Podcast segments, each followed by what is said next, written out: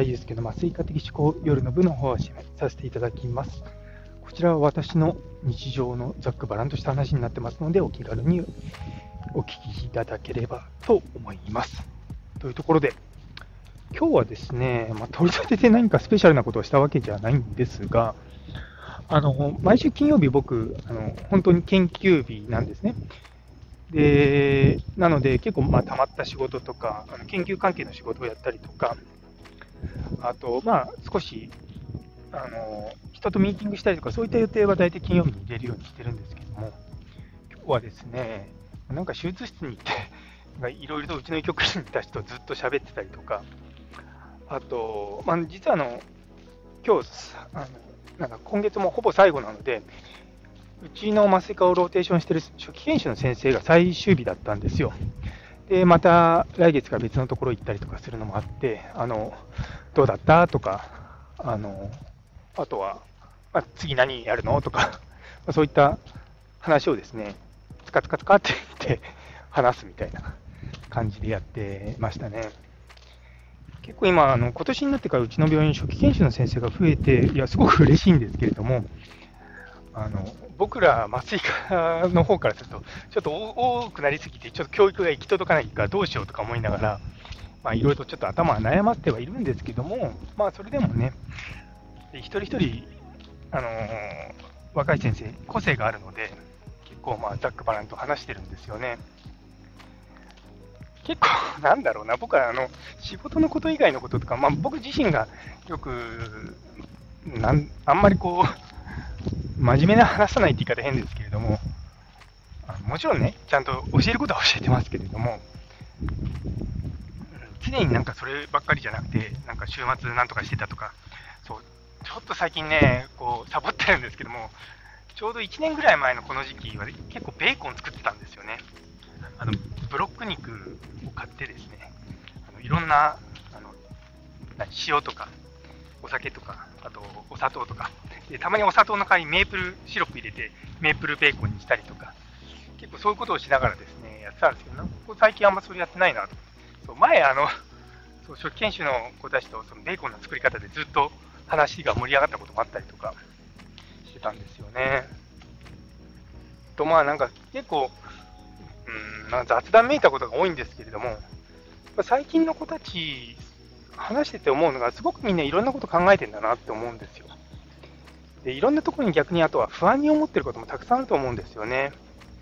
で実はあのうち埼玉医科大学っていうのは、結構あの、もともとご実家が病院のご子息、ご息女が多いんですね。で、まあ、そういった特性もあって、もう本当一昔前は全員なんか実家継ぎますっていう感じだったんだけれども、最近はですね、やっぱちょっとずつそういった比率も減ってきて、あのあと、なんだっけ埼玉県の奨学金とか、まあ、そういったのを借りながら、その埼玉医大に通うっていうか、学生さんもいて、結構、まあ、うちもそうですけども、まあ、実家医者じゃないですとか、そういった人も増えてきたんですよね。で麻酔科って特性上、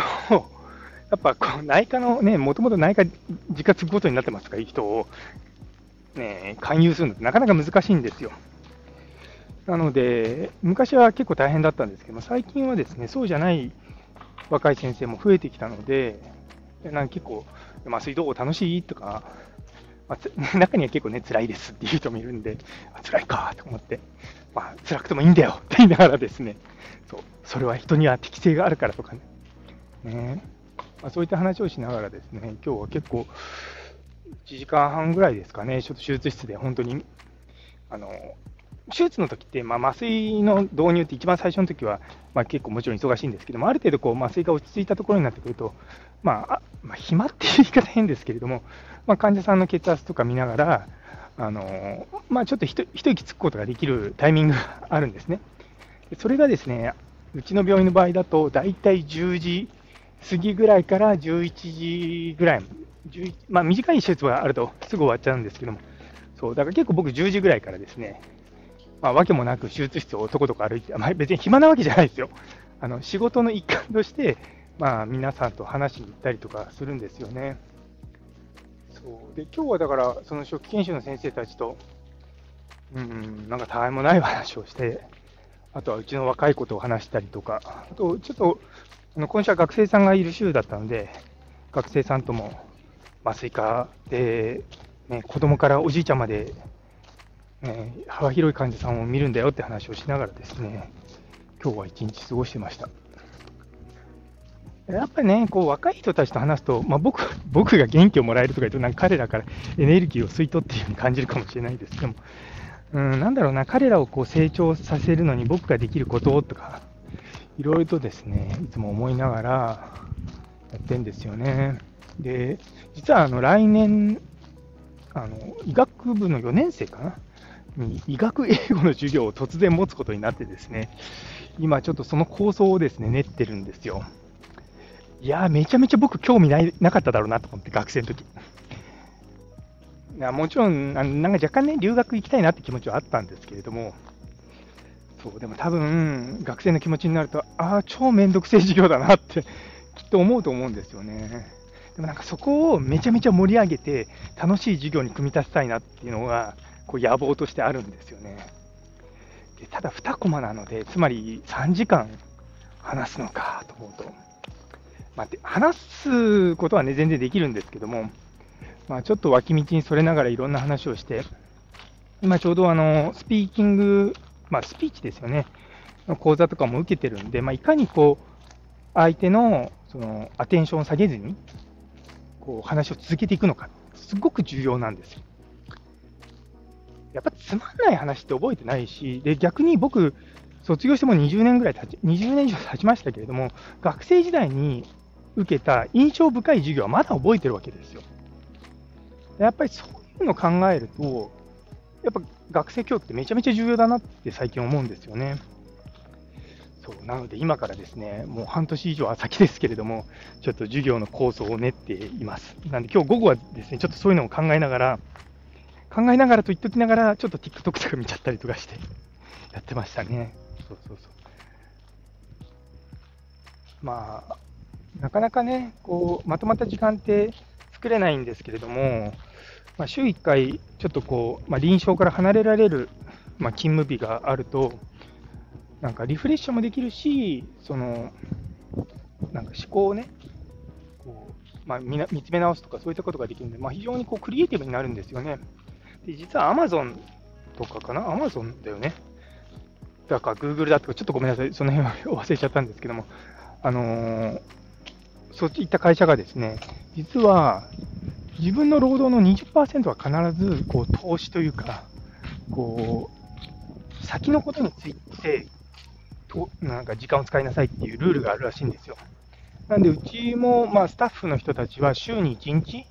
その研究日として、その自分を磨くような日を作っていくっていうのが、まあ、今はありますね。そうで、まあ、一昔前は、結構そこに別のアルバイトを入れたりとか、まあ、金銭を、ね、稼ぐっていうところに、まあ、シフトしてたんですけども、やっぱり今、お金稼ぐことももちろん大事なんですが、それ以上にこう自分をどう磨き上げていくのかっていうこともまた同じぐらい大切だと思ってるので、ちょっとそのあたりをですね、今、こう文化としてね、あの形成していこうと思っています。というところで、最後まで聞いてくださってありがとうございます。いやまあ、もうね、週末だからと思うんですけども、明日は実はうち曲会であの土曜日集まりがあって、まあ、結構楽しいんですよ。あの普段ね、仕事がある中でしか話せないんですけども、その時はあのその当直の先生以外は、まあ、フリーなので、結構みんなですね、和気あいあいと、まあ、飲み会なわけじゃないんですけれども、話せるのが、ょっとですね、まあ、息抜きとは言い方変ですけども、コミュニケーションの場になってるんですよね。まあ、ちょっとそういうのをですね、楽しんでいこうかなと思います。というところで、最後まで聞いてくださってありがとうございます。今日という一日が皆様にとって素敵な一日になりますように。それではまた明日。